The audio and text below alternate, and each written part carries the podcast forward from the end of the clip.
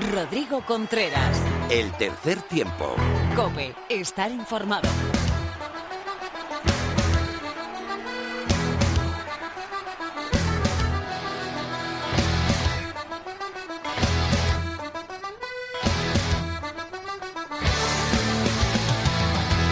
Hola, ¿qué tal? Bienvenido a este programa 137 de tu programa de rugby en la radio del tercer tiempo de cope.es.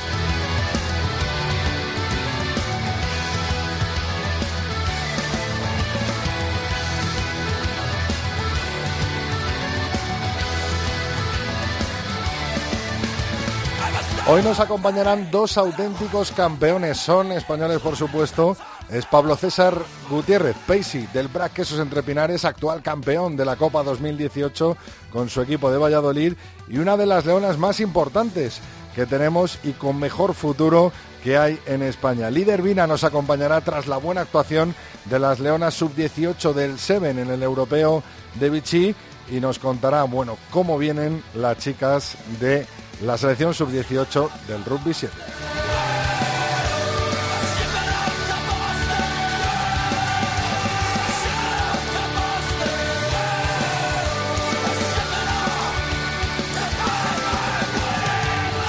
Hoy me encuentro mano a mano con nuestro técnico, nuestro amigo Antonio Bravo y te recuerdo cuáles son nuestras redes sociales para que te puedas dirigir a nosotros. Estamos en Twitter como arroba 3 tiempo cope con número, en el Facebook como tercer tiempo cope y nuestro mail es el tercer tiempo arroba cope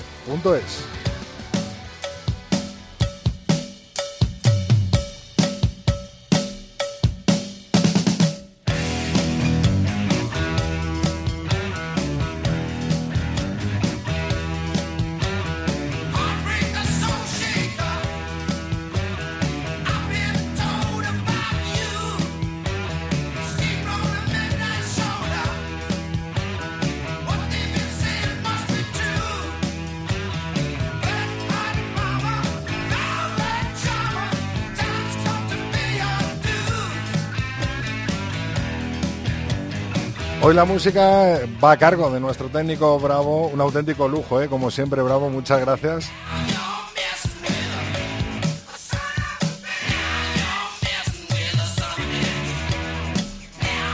La quinta Copa del Rey viajó hasta las vitrinas del Brasquesos entre Pinares tras esa finalísima con más de 15.000 personas en el Estadio Ciudad de Levante, sí, sí, en Valencia, con dos equipos de Valladolid como protagonistas jugándola. Chami Rugby, el Silverstone El Salvador 16, Brasquesos entre Pinares 20, en una final de infarto súper emocionante, con mucha tensión y en la que al final los de Diego Merino, gracias a imponer su delantera, su melé, pues consiguieron llevarse el gato al agua, o mejor dicho, la copa a Valladolid. También hubo Leones del Rugby 7. Pablo Feijó con sus chicos viajó hasta Singapur, donde lo volvieron a hacer y se metieron en los cuartos de final de la Copa de Oro, eh, venciendo en la primera jornada a Rusia por 38 a 5, a Japón por 22 a 12 y perdiendo contra Fiji 33-5. Ya en el segundo día, los cuartos de final estuvieron muy, ahí, ahí, estuvieron muy igualados y eh, los españoles cayeron por tan solo dos puntos, 7-5, ante los australianos que venían de perder contra España en el anterior Serie Mundial. En el eh, combate, en el encuentro por la quinta plaza, Samoa ganó 24-7 a España. Muy cerquita, muy cerquita los chicos de Pablo Feijó, la selección española de rugby 7, de conseguir ese objetivo de la permanencia. Tan solo dos Seven World Series quedan y la tenemos ya casi casi metida en el bolsillo.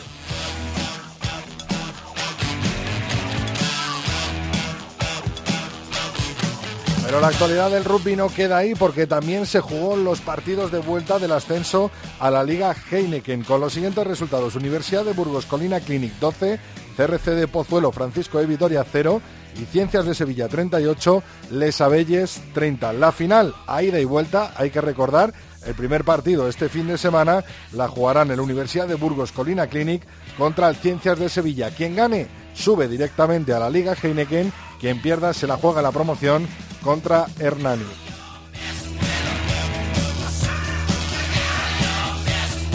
Como siempre, viajamos hasta el hemisferio sur para recordarte cuáles han sido los resultados de la undécima jornada del Super Rugby. Hurricanes 43, Sunwolves 15, Stormers 34, Rebels 18. Esto el viernes 27 de abril. Ya en la jornada del sábado 28 de abril, Reds 27, Lions 22, Blues 13, Jaguares 20, Brambis 8, Crusaders 21, Bulls 28, Highlanders 29. Ahora, turno de las chicas con Lorena López. Rodrigo Contreras. El tercer tiempo. Cope, estar informado.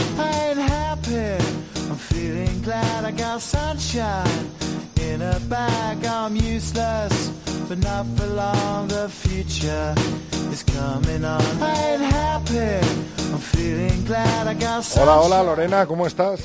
Muy buenas, Rodri. Bien, ¿y tú qué tal? Mucho rugby femenino este fin de semana, ¿no? pues sí, así es. Ya están decididas las semis, ¿no? De ascenso de la Liga Iberdrola. Pues sí, porque la fase regular de la División de Norte femenina ya ha terminado y ya sabemos cómo van a ser esas semifinales tras una tercera jornada bastante entretenida y es que en el grupo A el Muralla venció 21 a 10 al Unisa, Gay 32 eh, al, eh, la única en que quedó 7. En el grupo B tenemos a El Salvador, que perdió 0 a 8 ante el Universitario de Sevilla, y Lesas Belles, que ganó 29 a 10 ante el, Industrial de Las Rozas. Y con estos resultados vemos que es el quien Gay quien recibirá El Salvador este fin de semana en casa, en Gerona, para intentar recuperar la plaza que le cedió el año pasado al Complutense Cisneros. Y en el otro lado del cuadro está el Universitario de Sevilla, quien se verá las caras frente a la única en un interesante duelo de los que te gustan a ti, Rodri, de los de delanteras. Ahí, ahí, ahí. y recordamos que los dos conjuntos que consigan salir vencedores de este primer choque pasarán a la final, donde el primero tendrá la plaza directa para la Liga Iberdrola y el perdedor tendrá la última oportunidad de ascenso ante el penúltimo clasificado de dicha liga, que fue el Sunset Scrum. Las Leonas del Seven vuelven, ¿no? Ya están preparando su próxima serie mundial que se jugará en Lanford, en Canadá, ¿no? Así es, mira que llegaron hace nada de Japón con ese cuarto puesto, pero la competición no para y desde el pasado domingo 29 de abril están concentradas para preparar esta cuarta y penúltima serie mundial que se celebrará, como decías, en Lanford, en Canadá, y será el fin de semana del, 3, del 12 y 13 de mayo. El seleccionador Pedro de Matías sigue confiando en su lista de jugadoras eh, estandarte y todas las chicas que participaron en Japón estarán, excepto Elizabeth Martínez, que imagino que la necesitarán en esa fase de ascenso, Además, eh, el grupo de trabajo se incorpora a otras cuatro leonas que han estado trabajando con el grupo la mayor parte del año, como son Sabina Hurtado, Olivia Fresneda, Nara Cacho y Alba Dinuesa. Hablando de rugby 7, las leonas sub-18 eh, tuvieron una cita importantísima este pasado fin de semana y tenemos ya a una de ellas escuchándonos una auténtica perla de la cantera española. Y bueno, ¿cómo fue ese campeonato europeo, eh, Lorena? Pues el campeonato del, regresaron del campeonato europeo con un séptimo puesto tras eh, ganar tres de los partidos de la fase de grupo y derrotar a Portugal. Pero bueno, para ello, como tú dices, tenemos a, a Líder Vina para que nos lo cuente. Bueno, hola Líder, ¿qué tal? ¿Cómo estás? Enhorabuena por ese séptimo puesto del pasado europeo. Hola, muchas gracias. Eh, la verdad es que es un lujo veros jugar tanto cuando juegas con las mayores como cuando juegas eh, con las sub-18, 17 años tienes, ¿no? Sí, sí, todavía muy joven. Oye, cuéntanos cómo es ese equipo, cómo es ese equipo sub-18 del que estamos todavía un poco peces. Conocemos al equipo, lógicamente, de las Leonas del Seven, la que se están preparando para, para Lanford y que ya has podido jugar con ellas, pero cómo son todas esas compañeras tuyas que vienen, eh, que apenas eso, no han cumplido 18 años y parece que, hay sabia buena, ¿no, eh, Lide? Sí, la verdad es que en este equipo éramos, bueno, la mayoría era del 2001, o sea, del primer año todavía, y eso todavía, pues un poco, no teníamos mucha experiencia, ¿no? En general. Pero al final este año nos han dado más oportunidades con más concentraciones que el anterior, el anterior europeo. Y yo creo que eso se ha visto mucho en el campo, que íbamos, bueno, nos conocíamos mucho mejor entre nosotras y teníamos pues más entrenamientos y yo creo que al final eso era lo más importante porque al final todos los, todas las otras elecciones pues se concentran muchísimo más que nosotras, están todo el año juntas y eso se nota. Y este año pues hemos tenido tres concentraciones antes del europeo y eso nos ha dado pues un poco para crecer tanto como jugadoras y también el Seven, porque al final en España no hay liga de Seven y muchas de, de las que jugaron en este europeo pues no sabían lo que era el Seven. Entonces eso también había que tenerlo en cuenta un poco. La mayoría de las jugadores provienen de, equipos eh, que juegan en España, ¿no, Lide?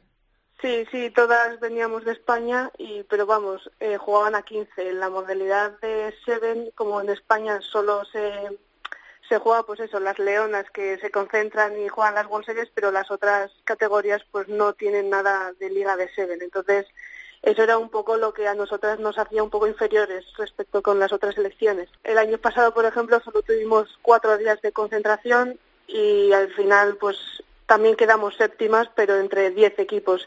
Y este año, pues hemos mejorado muchísimo. Salimos invictas el primer día y al final, pues en las concentraciones hemos ido mejorando. Yo he, yo he visto mucha mejora desde la primera concentración hasta la última entre, eh, de todas las jugadoras. y bueno, al final yo creo que el, el siguiente europeo, que será el año que viene, pues todas las chicas eh, de las jóvenes que han estado este año, yo creo que darán mucho que decir eh, la siguiente. Me hace gracia, Lidia, porque hablas de las jóvenes, ¿no? Hablas como una auténtica veterana, ¿no?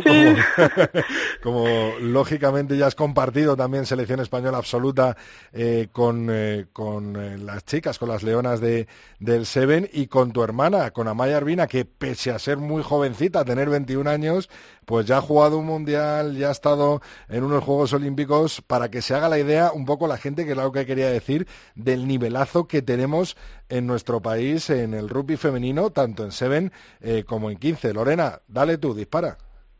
No, yo quería saber que, que, como habla de las jovencitas y ella tiene 18 años, que, ¿qué rol te ha tocado a ti coger en este, en este equipo de las Leonas Sub-18 y cuál es el potencial que, que crees que como veterana de ese equipo tenéis? Bueno, al final siendo de las que participaron en el anterior europeo también, bueno, me asignaron el puesto de capitana en este en este torneo y me ha tocado pues eso, un poco dirigir al equipo tanto dentro como fuera del campo y yo creo que eso me ha dado pues un un poco de madurez también, ¿no? En saber lo que teníamos que hacer cada momento y al final las chicas han sabido también gestionarlo eh, por sí mismas que no es lo mismo jugar en una liga española que en, un, en una competición internacional, ¿no? Y, y bueno, yo creo que ha salido bastante bien. Podríamos haber quedado un poquito mejor, yo creo, pero pero bueno, yo me llevo la experiencia, hemos jugado, yo creo que hemos demostrado nuestro rugby y, y ha sido una experiencia muy, muy bonita. Bueno, para la siguiente, para la siguiente Lida. Eh, eh ¿qué, próximos retos, objetivos tenéis eh, marcados, eh, tanto en esta competición como a nivel bueno, de la selección española de sub-18 de rugby 7? Bueno, al final no tenemos muchas competiciones, las sub-18, solo tenemos un europeo cada año y yo espero que yo ya no soy, este era mi último europeo, ya no, ya no vuelvo a ser parte de la sub-18, pero pero yo espero que sigan concentrándose y que tengan más competiciones y al final que al siguiente europeo lo hagan mejor, eh, sigan creciendo y que las chicas que vienen desde más abajo de categoría sub-16 y sub-14 que conozcan el 7, tanto el 15 como el 7 y que, y que se pongan retos también de llegar al europeo y, y de ese europeo al final también ponerse retos como llegar a la absoluta. Lorena, echa el cierre tú con Lide. Eh, que aparte de que, bueno, lo que decías, yo quería eh, preguntarte que, crees que le falta a, a las leonas, tanto las 18 como la absoluta, para mm, mejorar el, al 100%, ese, para tener una posibilidad mayor de eh, lo que es respecto al CERN. Bueno, al final, eh, tanto, bueno, las mejores selecciones de Seven son siempre, pues eso, Nueva Zelanda, Australia, Estados Unidos, pero estas ligas ya tienen una liga, bueno, estas selecciones tienen una liga de siete ya en sus territorios y yo creo que a España es lo que le hace falta, ¿no?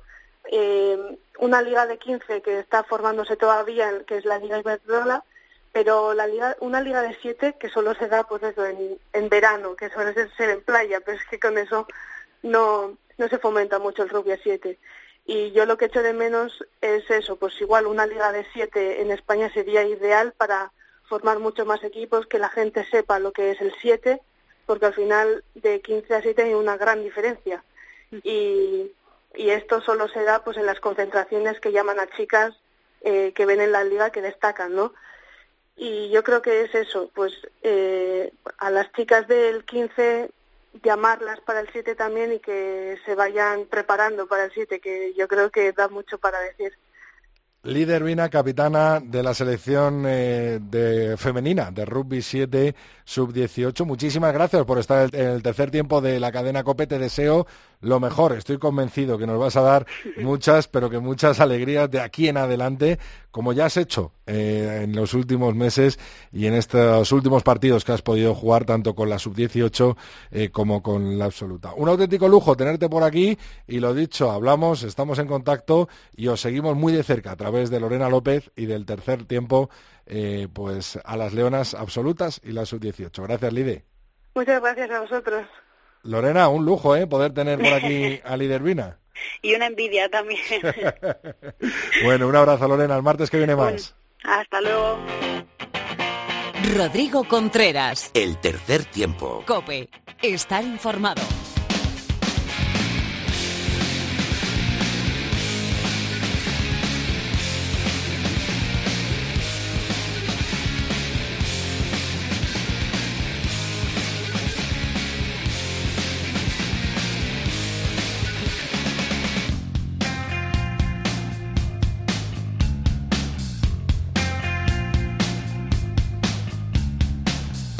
Fruto de la constancia. Así define la página del Brac Quesos entre Pinares a nuestro protagonista de hoy en el tercer tiempo de la cadena COPE.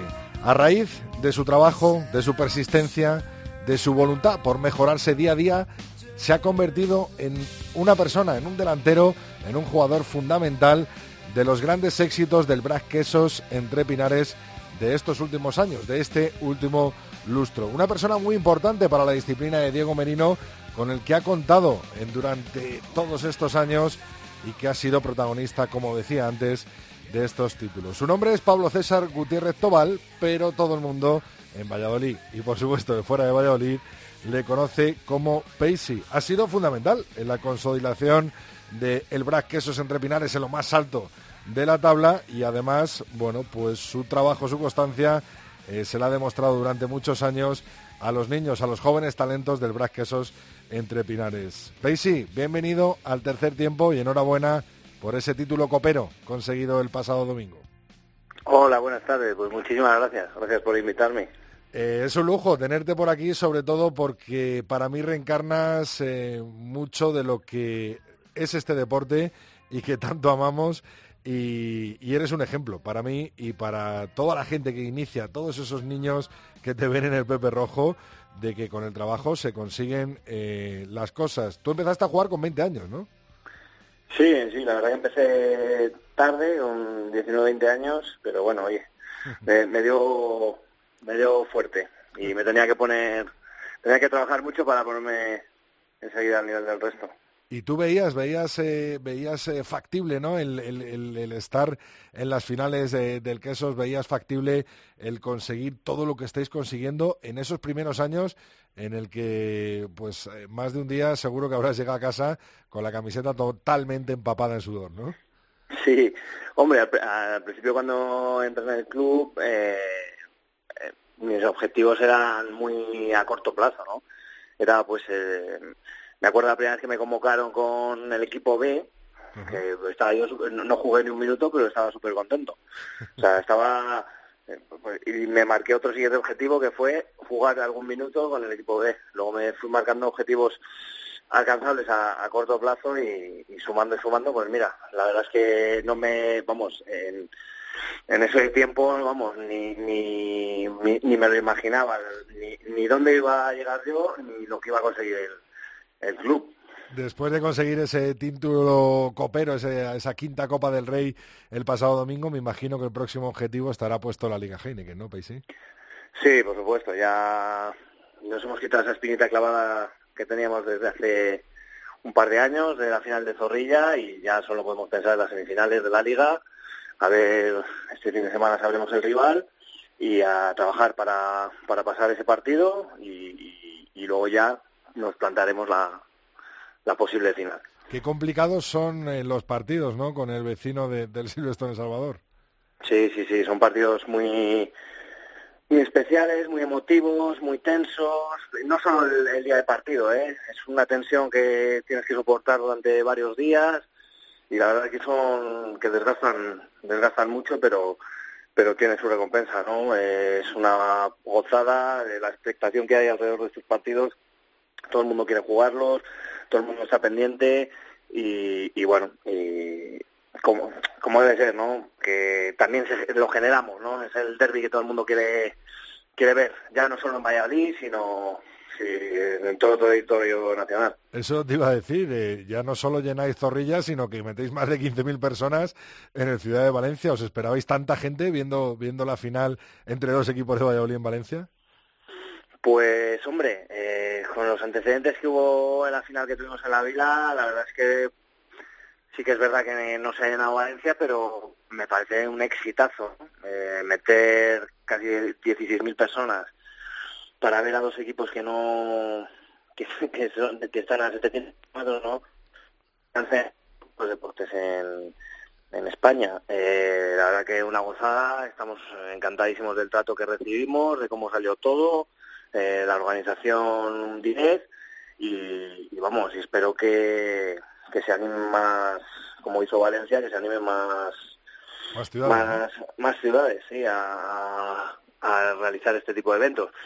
Sí que es verdad que yo personalmente hubiese preferido que, que fuese aquí en Valladolid, pero bueno, una vez que se designó ya Valencia, pues ya está, había que poner todos los esfuerzos en, que, en, llenar Valencia. ¿no?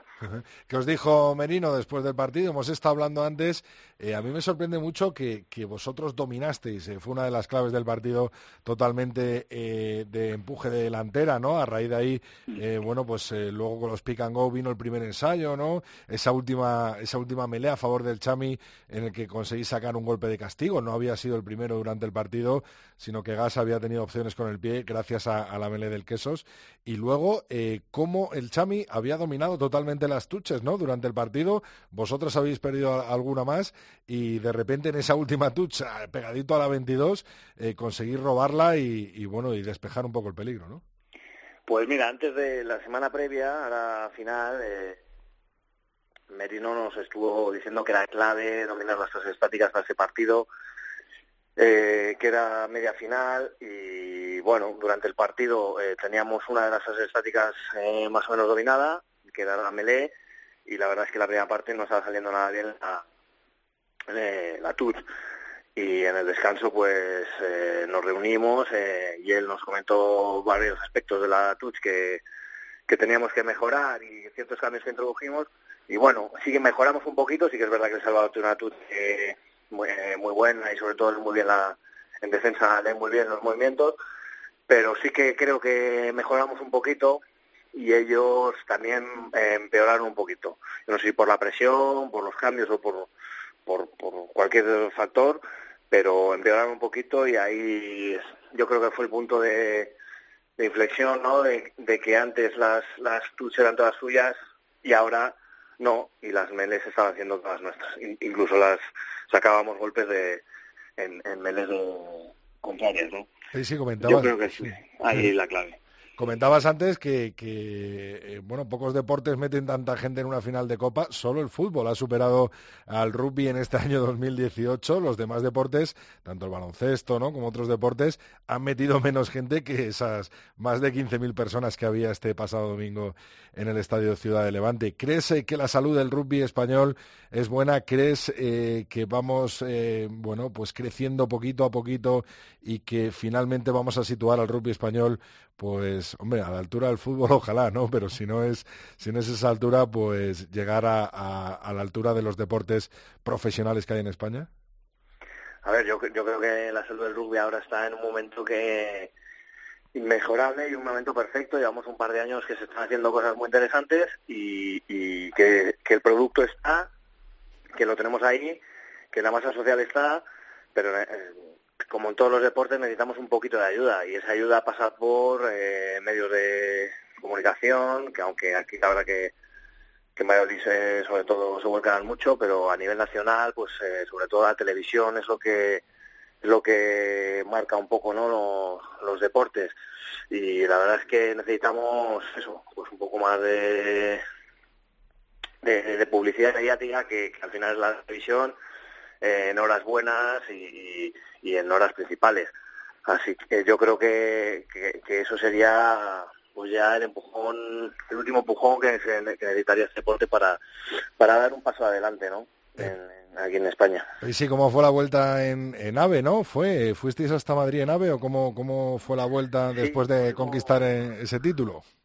Pues fue, pues fue curiosa porque eh, en el AVE de vuelta eh, coincidimos con El Salvador y la verdad es que el, tercer tiempo que, que, compartimos en el campo, en el Ciudad de Valencia, pues nosotros lo continuamos en, en el AVE porque estuvimos en el vagón del bar tomando unas cervezas y charlando con, con, pues entre nosotros, entre los dos equipos. Y enseguida llegamos a Madrid y nosotros ya cogimos nuestro autobús para, para venir a Valladolid. Pero bueno, es, un dato curioso, ¿no? No me imagino, no me imagino a un Madrid volviendo en el AVE Juntos, ¿no? Juntos y, charlando encima. Qué bueno, me imagino que ya luego en el autobús sí que se desató un poquito más la euforia, ¿no? Sí, ahí ya estábamos nosotros y no había que guardar ninguna compostura y ya ahí ya fuimos a, al barco, a, nuestra sede, a, celebrarlo con nuestra gente, llegamos sobre las 10 y, la verdad que muy bien, tuvimos un recibimiento espectacular, eh, la afición se ha portado genial y es por esa gente por la que me da un poco de rabia el que, que no haya podido ser aquí la final, pero bueno, eh, lo celebramos con ellos estupendamente en el barco. ¿Hubo bañito en, la fuente? Pues hacía frío, ¿eh? En Valladolid. No, no, no, no, no fuimos, no, no por el frío, porque yo recuerdo algún título, creo que la Copa Ibérica en 2014 era enero, 2 de enero a la fuente, pero fue más por, por esa afición, ¿no? Que nos estaba esperando y tampoco era, nos llevaba esperando desde las 12 de la mañana del partido, desde las 2 de la tarde allí, y, y teníamos ganas de, llevarnos la copa y de, celebrarlo con ellos. ¿Qué tal la experiencia con Mario, con Mario Barandarian? Eh, ¿cómo, ¿Cómo ha ido esta, esta temporada? Eh, ¿Participa mucho el primer equipo o bueno está más para todo, para todo el club? Eh, ¿Cómo es la experiencia con él? Pues la verdad es que Mario es un, tipo fabuloso y, es un crack. Eh, echa una mano a cualquier categoría del club, está muy encima del club, habla mucho con los, con los jugadores, es un tío que tampoco necesita presentación, ¿no? Forma parte del staff técnico de, la selección argentina en un, mundial, en un par de mundiales. Eh, te quiero decir que es un fenómeno y es que se, estar solo al lado de él, hablando de rugby, ya es que aprendes muchísimo y, yo creo que es un apoyo importante para, para el cuerpo técnico, tanto del primer equipo, como Urullo y, y como del segundo, Iván Bertoni. O sea que es, es, un, una pieza clave del club, no ya solo de, la plantilla, sino de, del club, porque también eh, está muy encima de los entrenadores de las categorías inferiores. Eh, la verdad es que tiene trabajo, tiene trabajo. bueno, para despedirte, Paisy, eh, te pido que te mojes. Dinos cómo van a ser las semifinales y quién va a llegar a la final, tu pronóstico.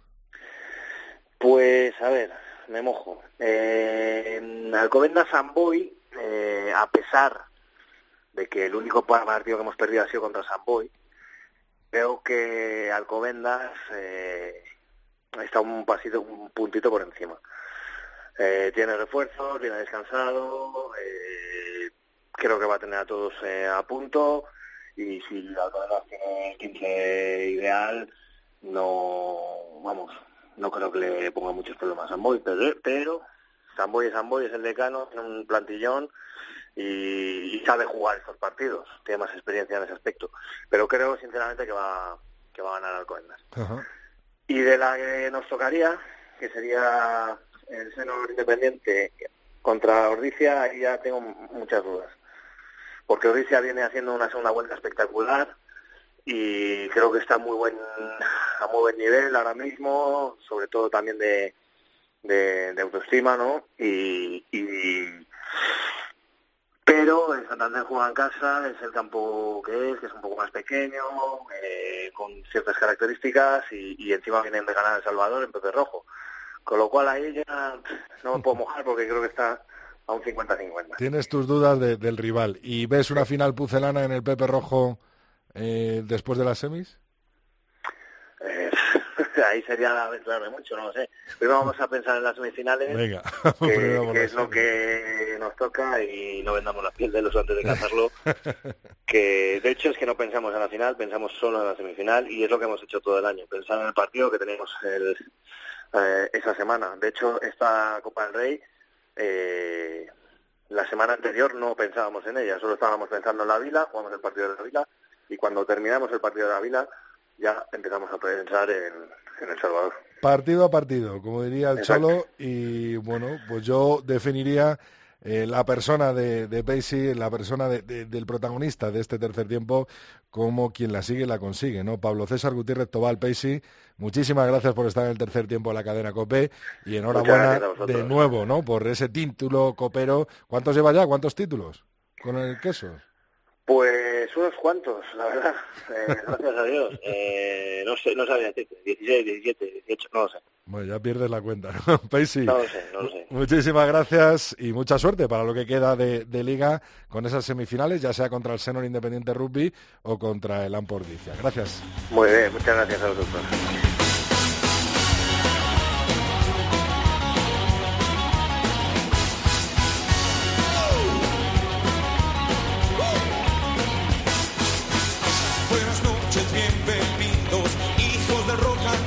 Una hija del rock and roll es Alhambra Nievas, por supuesto, por su forma de ser, por tirar para adelante con todo siempre. Muy buenas, Alhambra.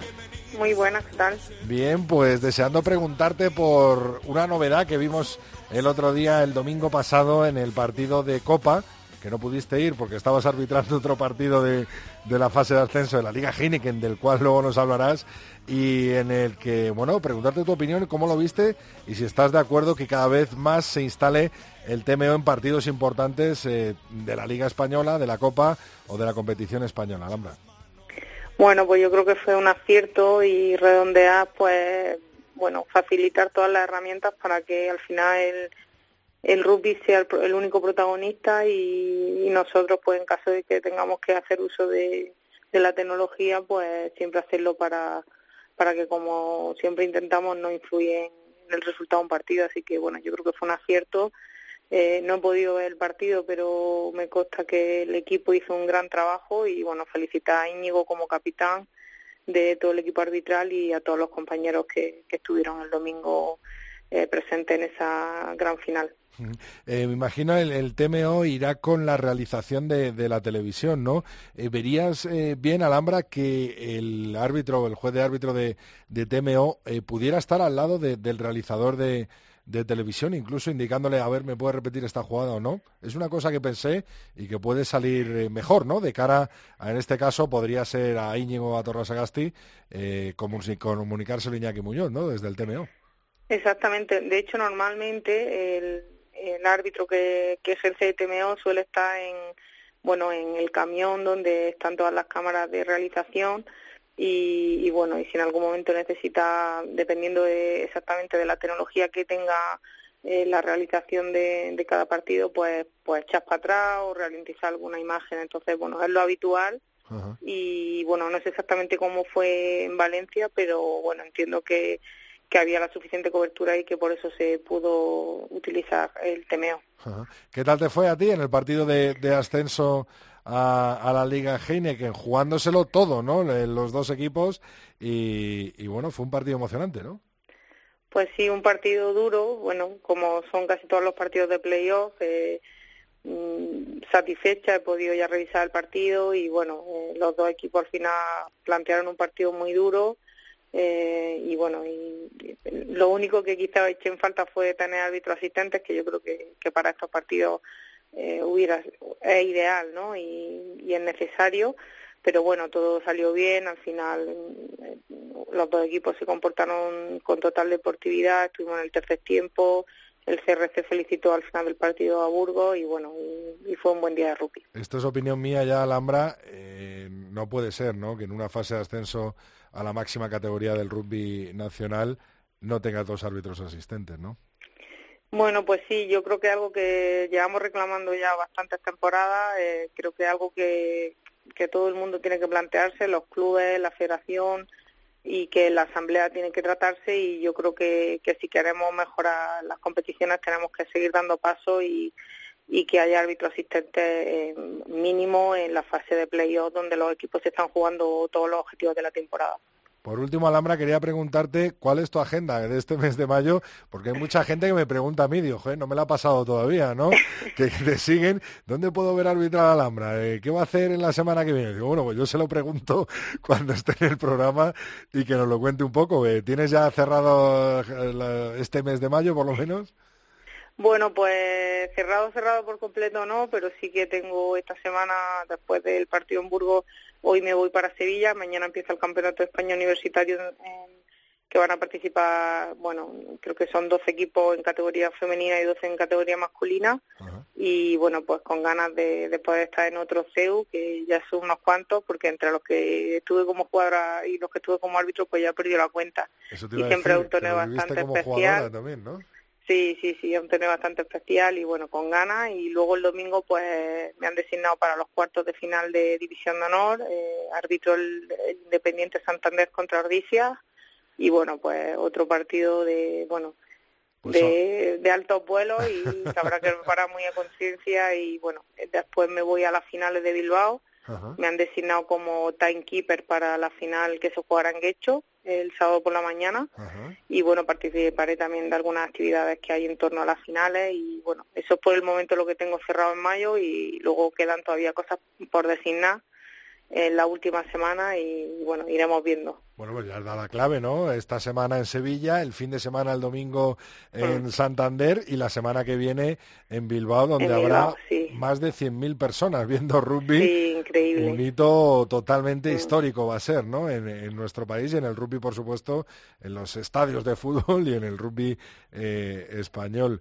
Eh, Alhambra, Vas a tener el domingo un comentarista duro, ¿eh? O sea que con Teledeporte. Ah, estás comentando. Muy bien, para eso. Así que no te puedo hacer, no te puedo hacer el TMO, no te puedo hacer el TMO, pero, pero allí estarán las cámaras de Teledeporte retransmitiendo ese, ese salón independiente contra. Pues nada, no lo sabía, así que bueno, otra, otro buen motivo para el domingo. Bueno, vete a la peluquería antes, ¿eh? Que luego me echa la bronca. Bueno, pues muchas gracias y hablamos el martes que viene. Venga, un abrazo, gracias, chao.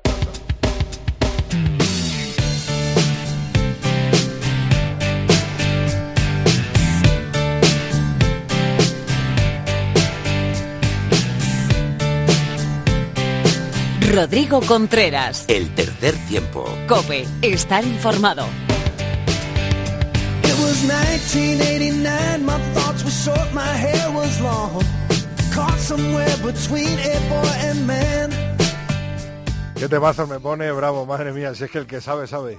From in between, it was summertime in northern Michigan. Bueno, estáis ya lo suficientemente calentitos para afrontar nuestro tertulión porque viene que madre mía. David García, Emisiones Deportivas, muy buenas, bienvenido al tercer tiempo. Saludos, Ovales, Rodrigo. Felipe Rodríguez, blog de Rugby de Alcalá, muy buenas. Buenas tardes, ¿cómo estáis? Fermín de la calle, compañero, muy buenas, bienvenido. Muy buenas, ¿cómo estamos? David, éxito en la final de la Copa del Rey. Sin duda alguna un exitazo, eh, desde organización, desde lo deportivo y desde asistencia. ¿Estáis de acuerdo, no, eh, Felipe?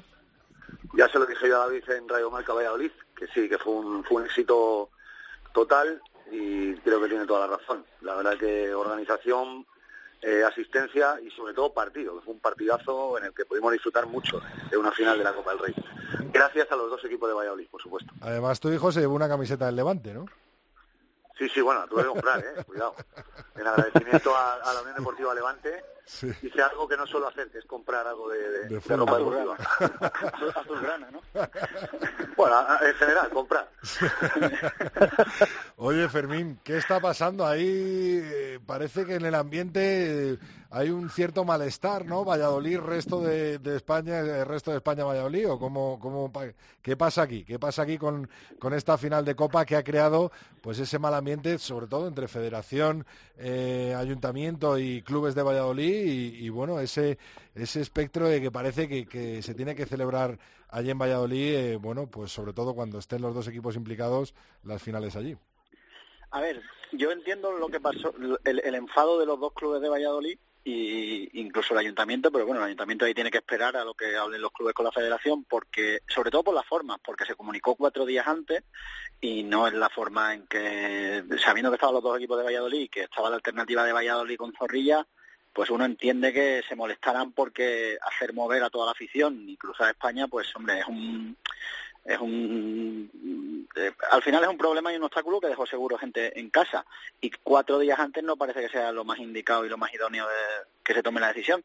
Pero es verdad que eh, pero no es de esto. E, esto yo creo que ha sido un poco de gasolina que ha regado el, el entre comillas roce que hay entre la Federación y Valladolid que viene de lejos eh, alimentado yo creo que por decisiones de la Federación más que por Valladolid, pero es verdad que en Valladolid están empezando a, ver un, un pique de todo el mundo con Valladolid y, y, empiezan a resultar incómodos entrar en según qué foro de cualquier red social o escuchar según quién y, y, que lleven todo hacia la polémica, eh, perdón que somos de Valladolid o perdón que somos de Madrid o mira, hay gente que no es ni de Madrid ni de Valladolid que el pique les entra por un lado y les sale por el otro y lo que quieren es que el rugby vaya para adelante. Yo creo que lo de Valencia ha sido una buena experiencia, creo que las formas no fueron las buenas por parte de la federación porque deberían haber tomado la decisión mucho antes para que no hubiera duda de si lo, hacían por hacerle la puñeta a Valladolid, pero pues como decían los, David y Felipe, ha sido un éxito. Y además creo que no solo por el partido, la organización y todo, sino porque antes del partido han generado la expectación y han generado un montón de eventos y le han dado una visibilidad al partido y al rugby, que es de lo que se trata al final en esto, de darle visibilidad al rugby, y lo han hecho muy bien. ¿Crees que David se ha podido dañar un poco la imagen del rugby con esta eh, un poco trifulca de Valladolid? No, al final no ha sido contra Valencia, ¿no? Pero el resto de España. Que no, que no, que no. No, a ver, eh, entrevistamos también, igual que a Felipe, que nos dio sus impresiones del partido de la organización, a César Semperé, y César Semperé como cabeza, vamos a decir así, pública de la organización del evento, estaba encantado porque le estaban abrazando el teléfono los medios de comunicación valencianos que querían saber del rugby, que querían tener el rugby en los medios, y eso es el triunfo, y eso es el triunfo, y en eso pues hay que darle en parte la razón a la federación. No quita que Valladolid y Valencia, eh, y en eso pues eh, yo el primero he ayudado a la organización a conseguir determinadas cosas con todo el cariño y como he hecho siempre con el mundo del rugby y hacemos en Valladolid, no quita que haya sido un éxito, que haya habido algo impensable, que dos equipos de Valladolid en Valencia reuniesen a 15.000 personas, pues era algo impensable pues hace cuatro años. No quita que eh, la actuación del presidente de la federación de Fijó haya sido una sinvergonzada, porque es una sinvergonza y pasarán los años, se nos olvidará o se calmará el asunto, pero lo que hizo con la final no se debe hacer cuando hay dos postulantes que pueden llegar juntos a esa final, no es lógico llevarlo a 600 kilómetros. Es que no cabe ningún, ninguna cabeza, y no porque sea Valencia, ni el puerto de Santa María, ni, ni Guecho. Y luego de cómo contestan los medios cuando les entrevistas o le preguntas cosas y la ignorancia que tienes máxima. Y eso es lo que no se puede permitir. Y eso es lo que estamos enfadados los de Valladolid. No estamos enfadados con Valencia ni con el resto del mundo. Estamos encantados de que el rugby avance. Y eso es lo que nos encanta. Pero las formas es lo que no se puede permitir y el, el, domingo, y eso hay que admitirlo así, y el domingo, si esa final es en Valladolid, hay 26.000 personas en Zorrilla. Es un hecho constatado.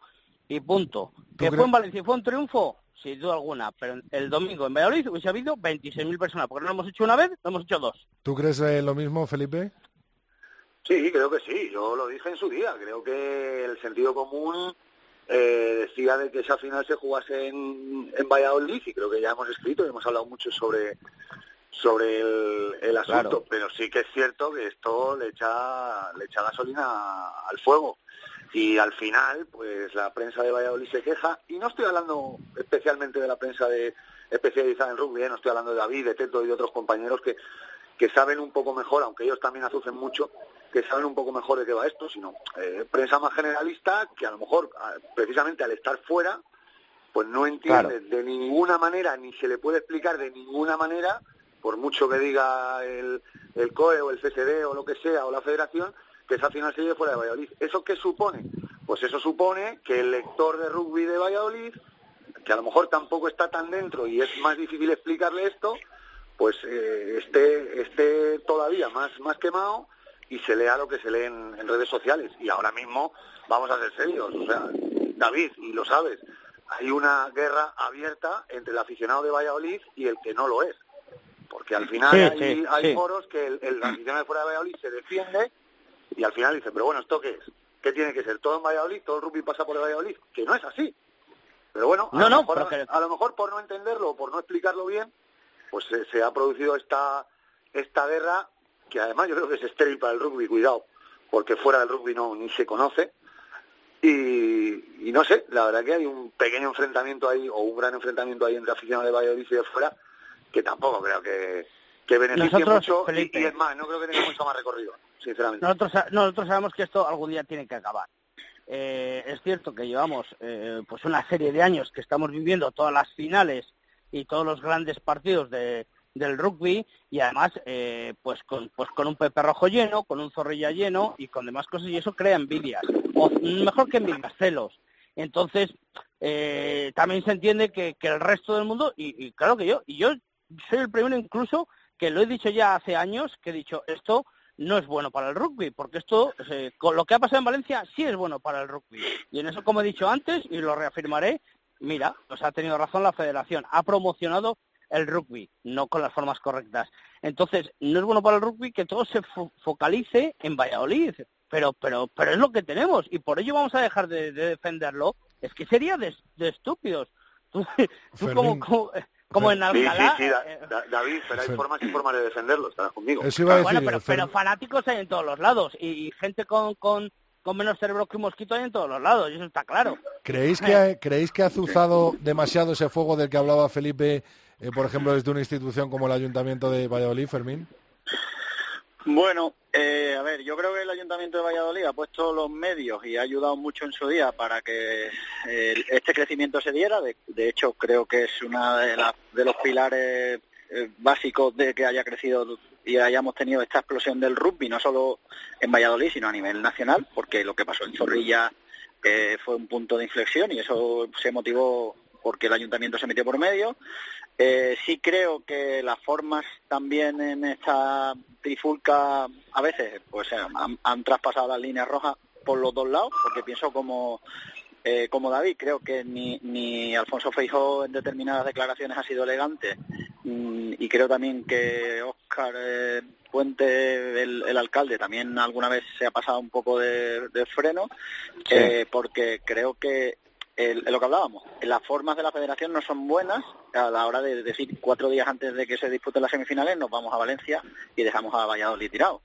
Eh, si eso lo hace tres meses antes, no hay ningún tipo de polémica. Claro, que nos vamos a Valencia, claro. venga quien venga, la Samboyana contra Guecho, eh, los dos equipos de Valladolid o Cisneros contra Alcobendas, nos da igual, pero que sepan ustedes que tres meses antes y que nos vamos.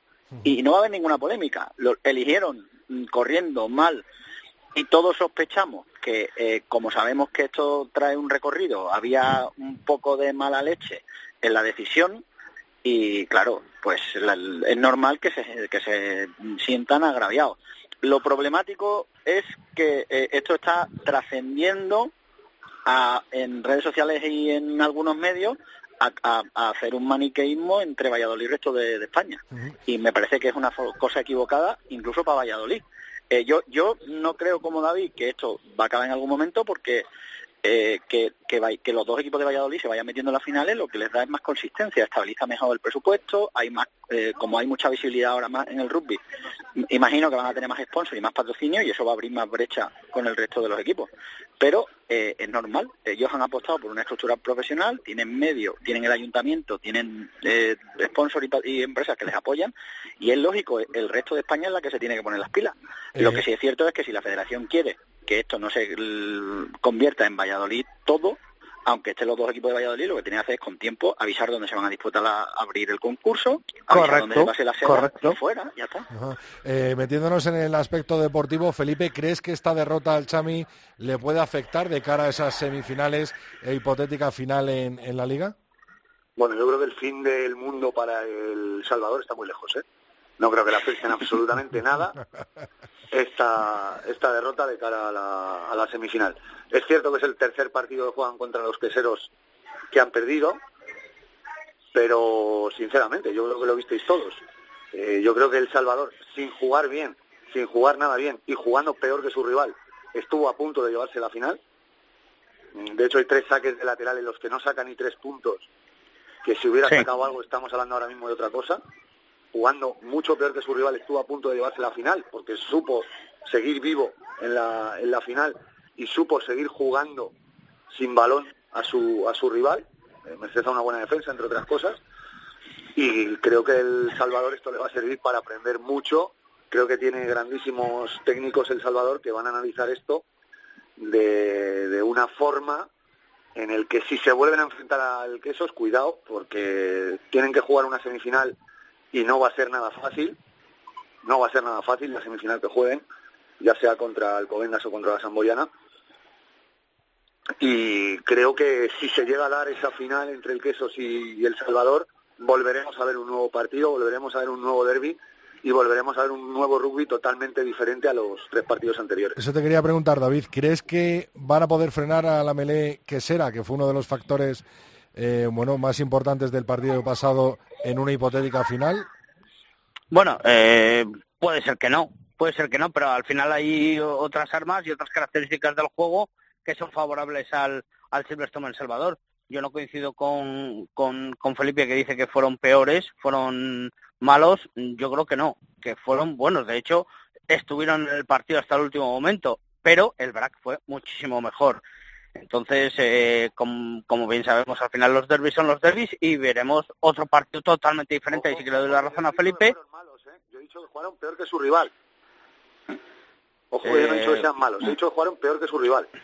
Bueno, vale, perfecto. ¿Vale? Pues, pues, fueron peor que el rival, perdona, Felipe. David, eh, efectivamente, eh, el BRAC fue mejor y fue el que se llevó el encuentro, pero los derbis son los derbis y más en Pepe Rojo, como será una hipotética final si llegan los dos y será un partido totalmente diferente. Fermín, la actualidad marca, eh, este fin de semana tenemos los cuartos de final con, a mí, dos apasionantes partidos en los que no veo tan claro a un favorito. Sanita Sacovenda Rugby contra la Unión Esportiva Samboyana depende mucho de esos eh, lesionados, ¿no? Que se puedan recuperar y llegar a tono eh, para ese partido de Sanita Sacovenda Rugby y el otro partido, un partidazo entre el Senor Independiente que viene de, ganar al Chami en el Pepe Rojo y el Ampordicia que para mí es el equipo más en forma de, esta segunda vuelta, ¿no?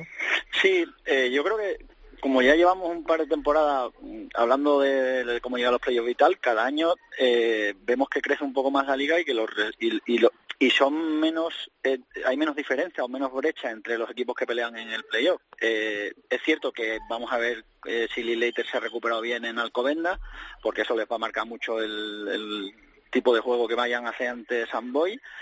yo creo que siguen siendo un poco favoritos, a ver si Jaime Nava llega o no llega también al partido. Eh, y luego el otro es igualadísimo. Eh, Independiente me parece que es un equipo que te puede hacer el lío porque tiene una, mucha agresividad y, físicamente plantean partidos muy duros y muy largos, pero también creo que ellos son su propio enemigo. Si hacen muchos golpes, que es para mí el talón de Aquiles del equipo de Chucho, eh, ellos mismos se van a condenar. Ordicia me parece que es el equipo que, mm, entre comillas, mejor está trabajando, porque es un equipo que eh, ha sumado mucha gente de la cantera y lejos de bajar el nivel, lo van subiendo cada año, eh, están trabajando a medio plazo de forma espectacular y este año lo que han hecho es cambiar un poco el, eh, las puntas físicas del, del, de la temporada y han llegado, como tú dices, en forma y son el equipo más en forma, con lo cual eh, yo ahí creo que tienen un puntito de, favoritismo, aunque jueguen en San Román y el campo se les va a hacer más, más complicado porque es más estrecho y es más acorde al juego del Independiente, pero mm, ese partido yo pues, pues, creo que si gana Independiente tampoco es una sorpresa para nadie. Felipe, ¿crees que de los dos que pasen, ya sea Alcobendas, Samboy o Independiente Ordicia, pueden dar la sorpresa a las semifinales a los equipos de Valladolid? Seguro, seguro. O sea, creo firmemente que estamos ante los playoffs más inciertos desde hace un tiempo, ¿eh? no voy a decir mucho tiempo, porque no me quiero pillar los dedos, pero desde hace un tiempo creo que estamos ¿eh? ante los playoffs más inciertos. Eh, lo primero porque porque el partido eh, Senor Ordicia, si Ordicia es el equipo que mejor llega, o que dicen que mejor llega, para mí el Senor es el segundo que mejor llega. Porque recordemos que viene de ganar en, Pepe Rojo. Eh, Alcomenda Samboyana, pues la Samboyana ya lo demostró el año pasado en la, en la final de Copa, donde era muchísimo menos favorito que ahora, seguramente, y al final se llevó el gato al agua. Y Alcobendas, ya en Pepe Rojo ha estado a punto de dar sustos a, ambos, en Pepe Rojo y, fuera de Pepe Rojo. Con lo cual, eh, para mí, la cosa es, es bastante, bastante incierta. Sí que es cierto que, los favoritos es obvio que son los dos equipos de, de Valladolid y que, y que si yo tuviera que apostar algo, eh, lo apostaría por ellos, pero de verdad que me parece demasiado incierto y que yo no daría nada, nada por sentado, ¿eh? porque los equipos llegan fuertes, Alcobendas va a recuperar a todos si llega a la semifinal. Eh, no sé si los tendrá todos este domingo, me imagino que, que a la mayoría ya sí, pero, pero para esa semifinal va a recuperar a todos porque ya nos vamos a ir al 21 de mayo y, bueno, ya ha fichado a un Matoto que creo que cuanto más minutos juegue mejor va a estar y seguro, seguro que, que quien se plante en Pepe Rojo en las semifinales va a plantar muchísima cara a los dos equipos de Valladolid. David. Sí, eh, la verdad es que voy a hacer algo que odiamos todos los que dirigimos un, periódico, una radio o cualquier programa. Eh, estoy totalmente de acuerdo tanto con lo que ha dicho Fermín como con, lo que ha dicho Felipe, a excepción de que al jugar en Pepe Rojo serían claros favoritos los dos vallisoletanos, pero en el resto estoy totalmente de acuerdo. Pero te voy a cambiar el tema, lo siento, Rodrigo, porque no puedo no puedo dejar sin pasar la lamentable actuación de y, me voy a meter en un charco que me van a llover de todos los lados, sobre todo desde mi propia casa. Pero la realización la realización de esa final de la ah. Copa del Rey no puede pasar desapercibida. Primero, porque fue malísima. Eh, parece mentira que si es una productora que lleva haciendo toda la temporada no sepa quiénes son los entrenadores de los equipos. Segundo, que no se vio muchísimas jugadas. Tercero, no se vieron repeticiones de las jugadas más importantes. Y cuarto, que además yo puse en aviso a organizadores, no se puede hacer un TMO con seis cámaras en el campo. Ya pasó en otro evento eh, bastante grande eh, y es que te la juegas porque no tienes suficientes puntos de vista, ángulos para ver las jugadas. Y, y, yo lo advertí en mi retransmisión de Televisión Castilla y León, lo advertí en la primera jugada que pidió a Torrasagas y TMO y dijo, ojo que esto es un arma de doble filo, que ahora sí puede que se vea, pero a la siguiente no se van a ver. Y no se puede permitir esas chapuzas cuando quieres crecer por ahorrar dos duros. Y, y no es porque mi empresa esté involucrada o no esté involucrada, es que no se puede permitir y punto. Si queremos crecer en profesionalismo de las instituciones, en profesionalismo de los jugadores, en profesionalismo de los medios de comunicación, pues también habrá que crecer en, cómo se vende y cómo se ve el rugby eh, en la televisión y, ya está. ¿Cuántas cámaras, David, crees que son necesarias para un TMO? Las que tú estimes oportunas, más cuatro. Siempre tienes que, tienes que tener dos contraángulos de cada cámara que pongas. Y ya está. Es así de sencillo. Si pones seis cámaras, tienes que tener diez. A ver, Felipe. ¿Cuántas había el día de Georgia, David? El día, el día de seis, seis, mm. seis. Lo que pasa es que están muy bien utilizadas, ya está. Muy bien utilizadas, pero porque somos una empresa que llevamos haciendo 10 años rugby. Y, sí, sí, claro, Y, entonces, pues lógicamente, si hay personas dentro de, al lado del realizador, eh, primero yo estoy convencido que el realizador, y no me quiero meter con la empresa que lo hizo, pero el realizador no era el de la, la temporada, porque si no, tienen que conocer quiénes son los entrenadores de los dos equipos que llevas haciendo más partidos para la televisión, eso, lo, eso, vamos, me parece fundamental. Pero luego, segundo, pues que haya dentro de la unidad móvil una persona que sepa de rugby y sepa decir, oye, que van a querer esta repetición de esto porque el árbitro es donde ha señalado que hay una van, que hay una ventaja, que hay tal, es fundamental. En Georgia, ¿qué os pasaba? Que queríais ver una repetición y antes de pedirla ya la teníais en pantalla. ¿Y ese quién fue el responsable, David? ¿El partido de Georgia? ¿Cómo que quién fue el responsable? Pues quién estaba de realizador o quién estaba con él en la unidad móvil. Eh, estaba yo concretamente en la unidad móvil, pero vamos, el realizador había hecho pues rugby con nosotros por nueve años, iba haciéndolo.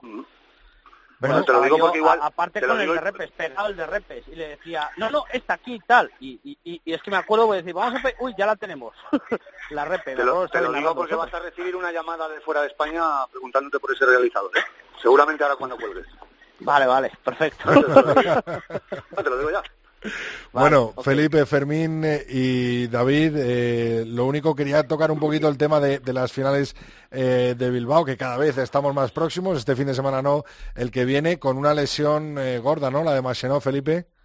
Sí, es el, es el capitán de, Racing, uno de sus mejores pateadores y la verdad que es una baja muy, muy sensible para, para la final, ¿eh? Porque veremos si, si juegan con, con Iribarren seguramente, que es el que más partidos juega, y además también pateador a palos, pero uff, la baja de Machenó... Puede influir, ¿no, Fermín? Sido nombrado como uno de los, candidatos al, premio al mejor jugador europeo de, las yo finales. Creo, yo creo que, menos en el pateo, porque sí tienen variadores en el campo que van bien, pero pero sí que el, ritmo que le metemos a Genot y, el peso que tiene en el juego, pues Iribarren el hombre tapará lo que pueda, pero no va a tener ese peso específico, sí, que repartirlo.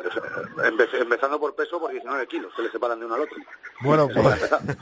y además yo creo que van a, para mí es una de las finales de los últimos años más, más igualadas o más inciertas, mejor dicho.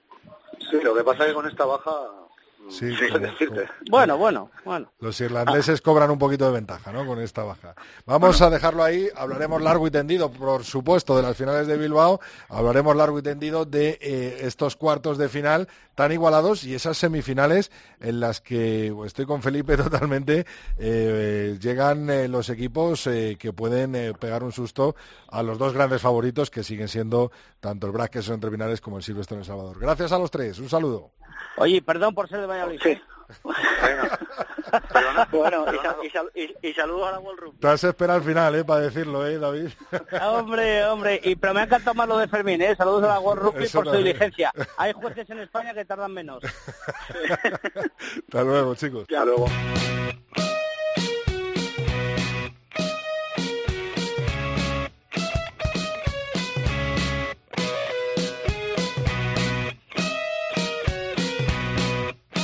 Rodrigo Contreras. El tercer tiempo. Cope, estar informado. Nos acompaña en el tercer tiempo Mar Álvarez. Muy buenas, Mar. Hola Rodrigo, ¿qué tal? Bueno, pues eh, digiriendo todavía el partidazo que nos brindasteis los dos equipos el domingo pasado y la verdad es que, bueno, pudisteis tanto llevaroslo vosotros como, como finalmente se lo llevó el queso y da gusto, ¿no? Ver en un estadio de fútbol con tanta gente un partidazo de rugby como el otro día, ¿no, Mar? Sí, estuvo bastante bien. Hubiera estado mejor si hubiéramos ganado, pero, pero sí, no, no, me gustó. Ahí ha, habido otros partidos de finales que, que, o sea, que los dos equipos han arriesgado menos y se ha visto una cosa así más fea. Y también, bueno, las, las ediciones anteriores ha llovido en las dos, o sea que, que bueno, pero esta ha habido bastante juego y, aún no he sacado los minutos totales, pero sí que ha habido bastante juego, así que ha sido muy chulo. Qué bueno, qué bueno. Bueno, ya no nos contarán los minutos totales jugados de, la final de Copa el martes que viene. Os lo pongo en el, en el Twitter. Eso es. y sobre todo la emoción, ¿no? Que conseguisteis mantener hasta el final, eh, enganchándoos. Es complicado, ¿no? De remontar un, 0-13 al, al, Quesos y, y, bueno, conseguisteis engancharos al partido y al final, bueno, un par de imprecisiones o una tucha ahí al final eh, que se perdió, pero bueno, tuvisteis, lo tuvisteis ahí en la palma y estoy convencido que habéis tomado apuntes y que de cara a una hipotética final, ¿no? Si volvéis a encontrar va a ser diferente. Solo, pensamos en la semi. En la semi. Sí, así que eso está muy aparcado porque solo lo retomaremos si pasamos la semi, así que ¿Quién crees que va a pasar? Para las semis. ¿Quién crees que va a pasar? Que es un partidazo el de Independiente Ordicia. Pues es que los dos, yo, yo pensaba que Ordicia estaba muy fuerte, o sea, es verdad que Ordicia está muy fuerte, pero la, el último partido que hemos, que hemos jugado con Santander eh, estaba muy, muy bien, ¿eh? Sí, así que ese sí va a ser un partidazo, sí, sí. Muy igualado, muy igualado. Bueno, Marte, queríamos preguntar cómo después de ese partidazo del domingo, del esfuerzo físico eh, de todos los jugadores del Silverstone en Salvador, eh, bueno, cómo se prepara esas semifinales que serán dentro de tres semanas, el veintitantos, ¿no? Veinti, veinti algo puede ser, de, de, Sí, la tercera semana de mayo, sí. La tercera, el 18 por ahí, sí.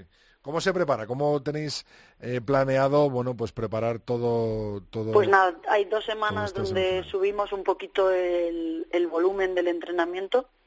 Eh, estas dos semanas, o sea, esta semana que no hay competición y la siguiente, pero como este año no hemos competido tanto como el año pasado, sí que queríamos mantener ritmo de juego, así que este fin de semana jugaremos un amistoso con Oporto, que vienen con varias categorías del club, o sea, va a haber varios amistosos en diferentes categorías y entonces nuestro equipo senior con quitando algunos jugadores que sí que llevan muchos minutos, pero sí que haremos un amistoso para mantener así el nivel competitivo.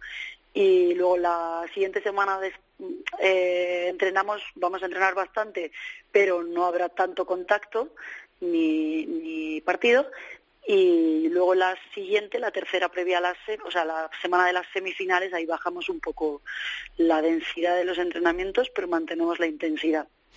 ¿Algún jugador que tenga algún golpe fuerte sí se puede recuperar, ¿no? Para esas semis. Sí, sí, sí, sí. Yo creo que recuperamos al... Bueno, el único tocado que tenemos es Hansi Graf y ya le recuperamos, sí. Ah, o sea, que vais a tener a Sam y a Hansi. Pues creo que sí. bueno, es bueno para vosotros, ¿no? Dos jugadores buenos de, esa calidad, poder contar con ellos para, para las semifinales. Eh, nada, es que el otro día veía a Calo, eh, a Calo Calo con, con, el brazo en cabestrillo. Digo, bueno, por lo no sé si llegará a las semifinales, pero pero bueno, esos son del quesos. bueno, pero también es de la SL y espero que se recupere pronto. Y además es un tío bastante sano, así que se recupera, se suele recuperar bien. Sí, ¿no? Está físicamente bien, ¿no? sí, sí, sí. sí, además que se cuida, o sea, mm, se cuida bien y eso, o sea que sí, sí, es más fácil recuperarse cuando tienes buenos hábitos. Al que hemos visto más fino, y lo dije en la televisión, fue a, a Laga, ¿eh? La has conseguido meter en vereda. Bueno, sí, está entrenando bien, sí, sí. Bueno. Mar, pues el martes que viene mucho más y, nos traes los minutos, los minutos totales eh, de que se han jugado en la Copa y bueno, analizamos un poquito más ese partido y sobre todo también las semifinales que ya conoceremos contra quién se va a enfrentar el Silvestre en Salvador y el Quesos entre Pinares en semis. Gracias, Mar.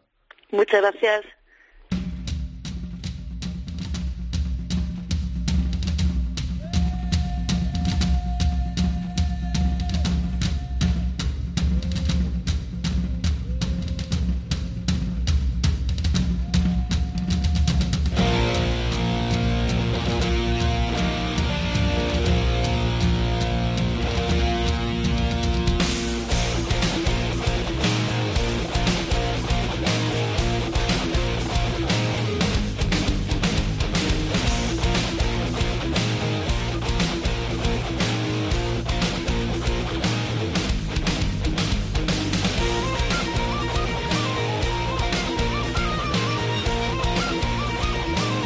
Llegamos al final de este programa 137 del tercer tiempo, pero antes te recuerdo cuáles son nuestras redes sociales y dónde puedes dirigirte si quieres decirnos lo que sea relacionado con el mundo del oval.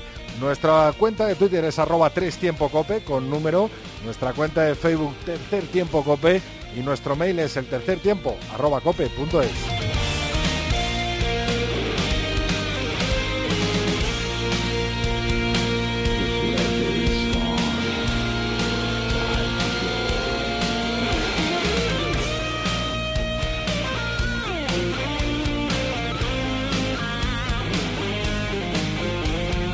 También tenemos tiempo para vuestros mensajes. Por ejemplo, César Archilla nos escribió gracias a Tres Tiempo Cope por las declaraciones de Diego y de Juan Carlos Pérez antes de la final de la Copa del Rugby. También eh, nos decía doctor Alejandro, la final ha salido bien, 15.000 personas en una final entre dos equipos de Valle, Soletanos de Valladolid es un éxito. Habría lucido mucho más en Zorrilla, todo hay que decirlo.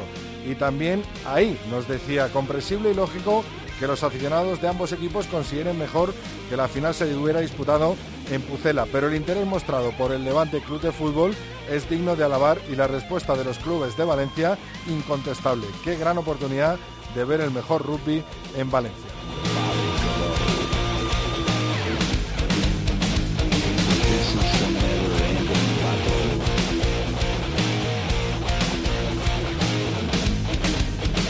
El balón sigue rodando en la sintonía de la cadena Cope. Espero que hayas disfrutado de este capítulo 137 en el primero de mayo.